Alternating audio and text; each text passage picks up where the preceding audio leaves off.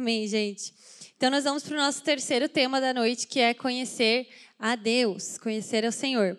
E, gente, acho que não tem nem o que falar, mas conhecer a Deus é o nosso, a nossa tarefa mais importante, a maior tarefa que nós temos na nossa vida.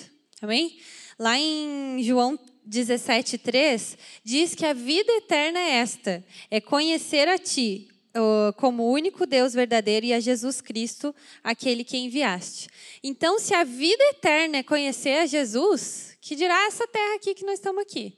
Então, aqui o lugar, tipo, o nossa maior tarefa, o nosso maior propósito é conhecer a Jesus. Que como a gente falou ali, e durante essa, essa breve mensagem a gente vai falar um pouquinho sobre isso.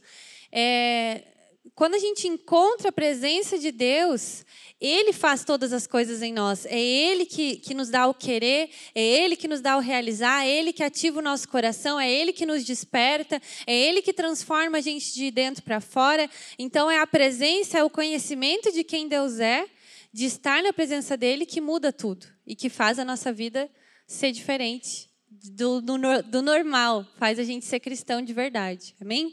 Então a gente precisa decidir realmente é, conhecer esse Deus que pagou um alto preço por nós. Amém? Conhecer esse Deus que decidiu nos perdoar antes que a gente pedisse perdão. Você sabia disso? Antes de você conhecer Jesus, de você pedir, Jesus, me perdoa pelos meus pecados. Jesus já tinha morrido na cruz há dois mil anos atrás. E ele já tinha decidido. Ah, em 1900 e alguma coisa, a Poli vai nascer. Você não nasceu em 2000, né? Não, pelo amor de Deus. 2000, 2000 você nasceu? 2001? Tá, Jesus. Então, lá em 2001, a Polly vai nascer, e lá em não sei quando ela vai começar com a vida dela lá, e ela vai errar, ela vai mentir, ela vai brigar com a irmã dela, ela vai né, chatear os pais dela e tal. Estou falando uns pecadinhos que, né, que a gente julga não tão ruim, né? É, e ela e ela vai precisar se arrepender. Então, eu já vou pagar o preço aqui pelo pecado dela, porque o dia que ela se ajoelhar na minha presença e ela pedir perdão, o perdão já está ali, já está liberado. Amém? Liberado. Estou meio. Tô gringa. É, então a gente precisa a gente precisa decidir buscar aquele que nos amou primeiro. Amém? Deus não nos chama simplesmente para buscar Ele, falando que a vida eterna é buscar Ele assim e larga para a gente fazer de qualquer jeito. Não, Ele fez isso porque Ele sabe que o nosso interior necessita conhecê-lo. A nossa alma tem sede, tem fome. Por isso que a palavra de Deus compara isso com sede e fome, porque se a gente não comer e não tomar água, a gente morre. Então, a presença de Deus é comparado com aquilo que tem de mais básico. Se a gente não se alimenta de Deus, a gente começa a morrer espiritualmente. E, no... e mesmo que a gente esteja aí, quantas pessoas não conhecem a Deus, estão caminhando, estão, né, estão vivendo, estão trabalhando, estão tendo as suas famílias, mas a sua alma fica seca, a gente fica sem expectativa, a gente fica sem esperança, a gente não tem uma plenitude, uma completude de vida. Então é só a presença de Deus que traz isso. Amém? E também ele nos chama para amá-lo porque ele nos amou primeiro. Amém? E é só porque ele nos amou primeiro que a gente é capaz de amá-lo e desejá-lo. Até o desejo que a gente tem pela presença de Deus é ele que nos dá. Amém? Então a gente depende de Deus completamente. Então eu queria trazer para vocês três aspectos que eu considero importante desse, dessa caminhada de conhecer a Jesus, né? Primeiro, gente, quem revela o Pai é o Filho. E quem, quem o conhece encontra descanso. Vou falar de novo. Quem revela o Pai? Quem nos mostra quem é o Pai? Aonde que a gente conhece a Deus? Quem Deus é? Quem revela o Pai é o Filho, é Jesus. E quando nós conhecemos o Filho, nós encontramos descanso. Qual é a palavra que a gente mais ouve hoje? Estou cansado, não aguento mais. Essa vida está difícil, está osso. Eu mesmo que vos digo também falo, meu Deus, estou cansada. O que, que vai fazer para descansar? Vai tirar férias? Boa, mas você volta, o que, que vai fazer tu descansar? Você vai voltar a cansar tudo de novo. As férias, cara, é uma ilusão. Se você não, se você está em Jesus, você tem descanso. Se você não está em Jesus, até nas férias você está cansado, né? Então, gente, estou falando aqui alguém que que tem propriedade para falar, porque também cansa. E também preciso encontrar esse descanso em Jesus, talvez mais que a maioria de vocês aqui. Eu preciso desse descanso. Então, eu quero ler com vocês lá Mateus 11, do versículo 25 até o 30. Quero que vocês prestem muita atenção. Eu acredito que a maioria de vocês já conhece esses versículos, que dizem assim. É, qual versão que está aí? NVI. Está bem essa, acho. Naquele tempo. Não, então vou ler lá para nós ler junto. Naquela ocasião, Jesus disse: Eu te louvo, Pai, Senhor dos céus e da terra, porque escondestes estas coisas dos sábios e cultos e a revelaste aos pequeninos. Somos nós todos pequeninos. Sim, Pai, pois assim foi do teu agrado. Todas as coisas me foram entregues por meio por meu Pai. Ninguém conhece o Filho a não ser o Pai, e ninguém conhece o Pai a não ser o Filho e aqueles a quem o Filho quiser revelar. Venham a mim, todos os que estão cansados e sobrecarregados, e eu darei descanso a vocês. Tomem sobre vocês o meu jugo e aprendam de mim, pois sou manso e humilde de coração, e vocês encontrarão descanso para as suas almas. Pois o meu jugo é suave e o meu fardo é leve. Amém? Então, se você quer conhecer a Deus, você precisa conhecer Jesus. Quem que é Deus? Cada um fala que Deus é uma coisa, né? Cada um aí no mundo, cada um crê que Deus é um negócio, que Deus é assim, que Deus é assado. Como que Deus é? Deus se revelou plenamente através do seu filho Jesus. Então, Jesus é a plenitude de Deus aqui na Terra. Se você quer conhecer a Deus, você precisa saber quem Jesus foi. E aonde que está escrito sobre Jesus? Numa revista? Na internet? Aonde está escrito? Escrevisto. escrito sobre Jesus. Na Bíblia. A Bíblia é cristocêntrica, ou seja, cada livro da Bíblia fala e aponta para Jesus. Então, se você lê a sua Bíblia, você vai conhecer a Jesus. E se você desvendar quem Jesus é, você vai ter conhecimento de quem Deus é. Você vai conhecer a Deus. Amém? Então, cara, não menospreze a sua Bíblia. Eu estava pensando hoje como que era, né? Há vários mil anos atrás, né? Antes da Bíblia ser escrita, ser documentada, como que os patriarcas passavam para os seus filhos? Como que eles não esqueciam? Eles falavam de dia e de noite, eles sentavam com seus filhos, eles ensinavam o que aconteceu, como foi lá com Abraão, com Moisés, eles iam contando, eles faziam memoriais, né? Erguiam coisas e as gerações sabiam que naquele lugar Deus tinha feito uma aliança com o povo, que naquele lugar Deus tinha feito tal coisa, que Deus era o Jeová Girei, o Deus que provê, que Deus era não sei o que lá, o Deus que não sei o que lá, né? Tem um monte de nome, a gente tem que estudar sobre isso. Ontem eu estava pensando, cara, eu preciso estudar muito mais a Bíblia, porque a gente, cara, eu estou convertida há 11 anos, né? Quantas palavras a gente já ouviu, mas a gente sabe muito pouco. Deus é muito grande. A gente vai viver a eternidade conhecendo a Deus. Como que a gente pode estar aí convertido há dois, três anos e achar que a gente já conhece a Bíblia inteira e tudo que Deus quer né, para nós? Então a gente precisa se alimentar da Bíblia. Amém?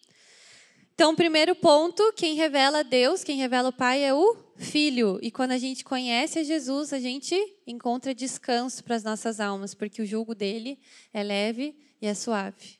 Amém? Segundo, conhecer a Deus nos faz nunca caminhar sozinhos.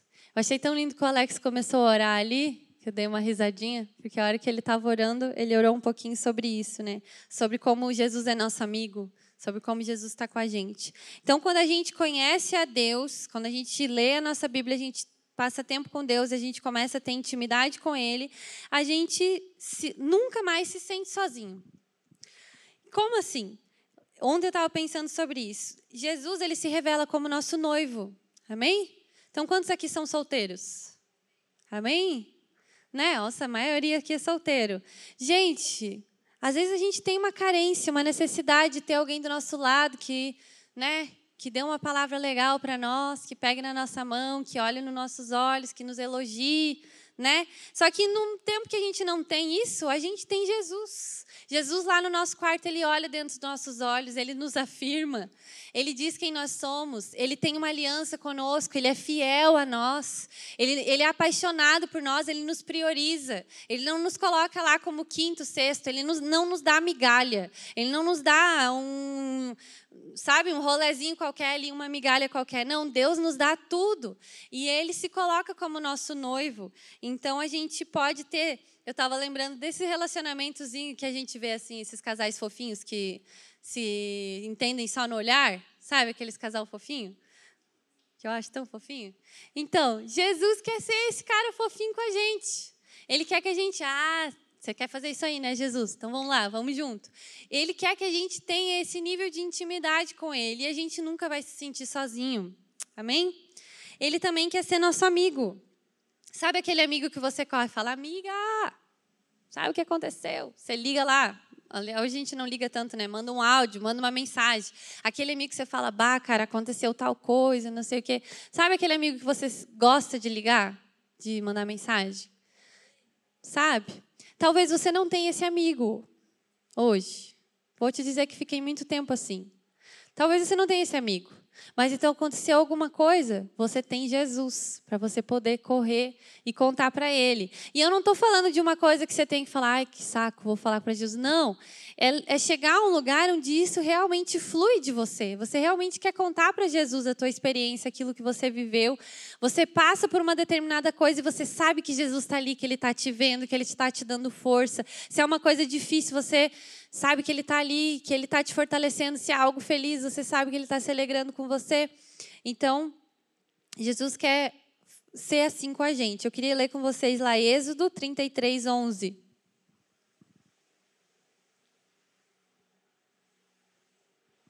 O Senhor falava com Moisés face a face, como quem fala com seu amigo. Depois Moisés voltava ao acampamento, mas Josué, filho de Nun, que lhe servia como auxiliador, não se afastava da tenda. Amém. É mais a parte do começo. É muito lindo a gente ver que o Antigo Testamento ele é uma sombra do, do Novo. Então, tudo que Deus falou no Antigo Testamento, ele cumpriu no Novo e ele intensificou. Né? Então, eles, por exemplo, um exemplo básico, eles sacrificavam animais para perdão de pecado. Mas no Novo Testamento, ele sacrificou Jesus uma vez só e ele foi o cordeiro perfeito que morreu uma vez só por todos os nossos pecados. Amém? Jesus, é, Deus falava no Antigo Testamento que ele queria uma nação de sacerdotes. Só que o povo não quis, então ele levantou um sumo sacerdote que era o único que entrava na sua presença. Mas agora, no Novo Testamento, o véu se rasgou e todos nós podemos entrar na presença de Deus. Todos nós podemos ser os sumos sacerdotes, os sacerdotes, né? Todos nós. Então, quando no Novo Testamento a gente vê que, que Deus falava com Moisés face a face, como um amigo, quer dizer que Jesus quer fazer isso com a gente hoje. E muito mais, porque a presença de Deus está aberta. Então não é que Moisés era o mais especial. Hoje, Jesus fez todos nós especiais a ponto de a gente poder falar com Ele face a face. Amém? Como no Antigo Testamento também, lá a Carla leu também lá em Isaías 6, né? Que ele fala lá quando ele entrou lá e daí veio o anjo, tocou a boca dele. E ele diz que todo aquele templo se encheu de fumaça, né? se encheu da glória de Deus. Quando ele fala sobre isso no Antigo Testamento, que dirá no Novo Testamento, que dirá hoje. Ele quer encher essa igreja com a glória dele, ele quer encher o teu quarto com a glória dele, ele quer que você fique lá acabado, você não saiba nem que hora é. Ele quer fazer isso, sabe? Só que para isso a gente só precisa se dispor se dispor. Muitas vezes a gente está angustiado, a gente está ansioso, a gente não quer ir para a presença de Deus, a gente quer fazer outra coisa. Mas quando você se dispõe e se coloca na presença de Deus e diz: Deus, eu me rendo, eu me rendo para você. Deus vai vir com a presença dele. Amém? Então, ele quer ser também, gente, o nosso pai. E é muito lindo porque Deus é pai, né? Pai nosso. Mas a gente consegue é, encontrar as características de mãe no Espírito Santo, né? Quando já ouviram falar disso. O consolador, aquele que fica triste, que fica feliz, que é uma pessoa também. Então a gente consegue suprir a falta também de mãe no Espírito Santo, assim como a gente consegue suprir a falta de pai em Deus Pai. E ainda que você tenha sua mãe e seu pai hoje aqui sejam bons, você nunca vai ter pai e mãe perfeito. Amém? E nem sempre ele vai estar com você. Às vezes ele está lá trabalhando, você está lá sozinho. Então, Deus Pai é aquele que, que quer se revelar a nós e quer ser esse que a gente pode correr para dar, dar um abraço, sabe? Aquela pessoa que você confia, sabe? Aquela pessoa que você confia assim em tua vida, que você fala qualquer coisa, que na hora difícil é aquele abraço que você quer. Esse é o Deus que a gente serve. É um Deus Pai, um Deus que consegue trazer esse consolo que um abraço físico traz. Deus Pai, quando a gente tem intimidade com Ele, consegue trazer esse consolo físico para nós. Amém?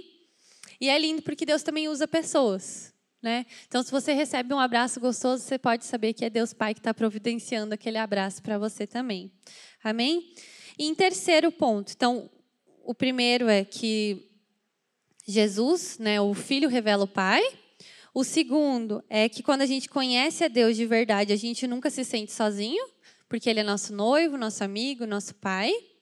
E terceiro, conhecer o Pai, ele é, é progressivo e isso nos traz identidade, transformação e destino.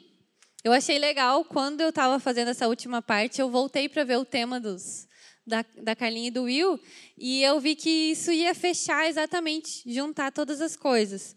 Porque quando a gente está conhecendo a Deus, quantos aqui sabem que.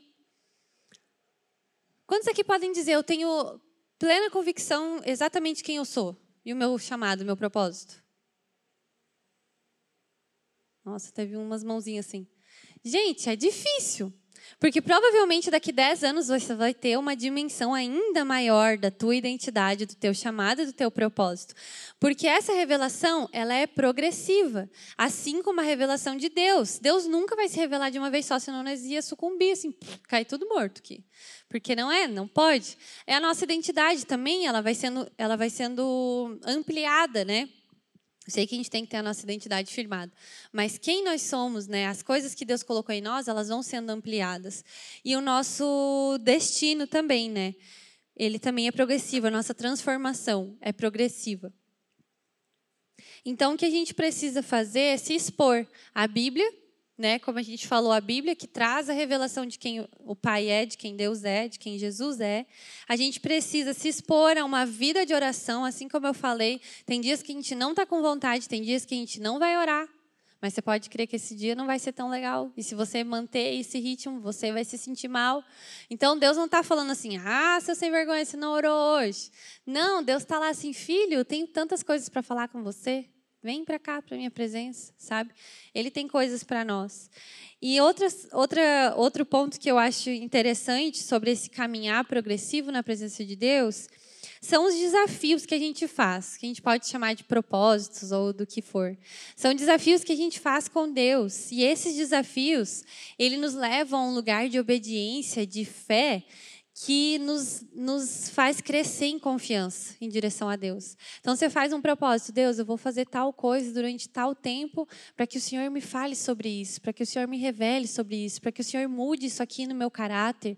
Essa parte aqui está tão difícil, a tua Bíblia diz para eu fazer tal coisa, mas está tão difícil para eu obedecer, então eu vou fazer tal propósito até tal dia para que o Senhor mude meu caráter nisso aqui. E quando você vê Deus mudando esse caráter, tua fé vai lá em cima, você fala, nossa, cara, Deus me respondeu, tua confiança confiança. Não, Deus e eu estamos parça, vamos embora.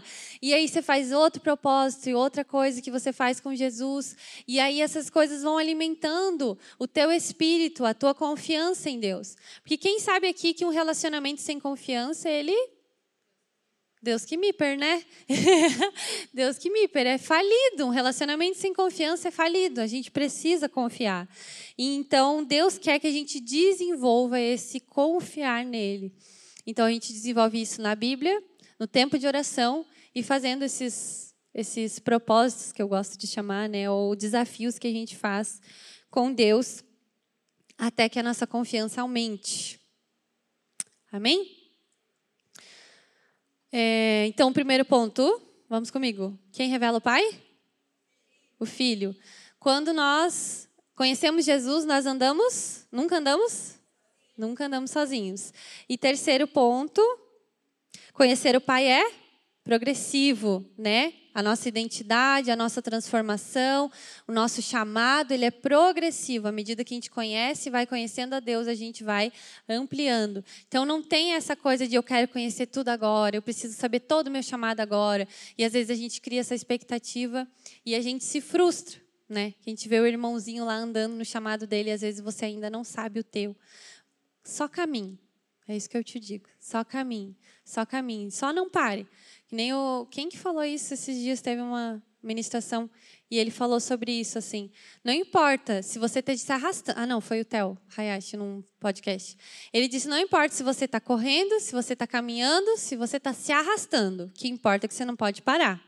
Você pode estar tá lá no chão, Deu uma rasteira, te jogou no chão. Você vai se arrastando mesmo, até que você tenha força para começar a caminhar de novo. E outra coisa, tem momentos que nós caminhamos e tem momentos que nós corremos. A palavra de Deus diz: compara o reino como uma corrida, mas também compara como um caminhar. Então, tem momentos e momentos na nossa vida. Talvez hoje a sua vida com Deus esteja meio se arrastando, mas o importante é que você está indo lá. Volte a caminhar, se levante. Tem momentos que você está correndo e é propósito, e é vida com Deus, e meu Deus, Deus está falando, revelação, não sei o que, não sei o que. Vai ter momentos que talvez você se sinta num deserto, mas não pare. Amém? Não pare. Não tem lugar melhor do que a presença de Deus nas nossas vidas. Amém?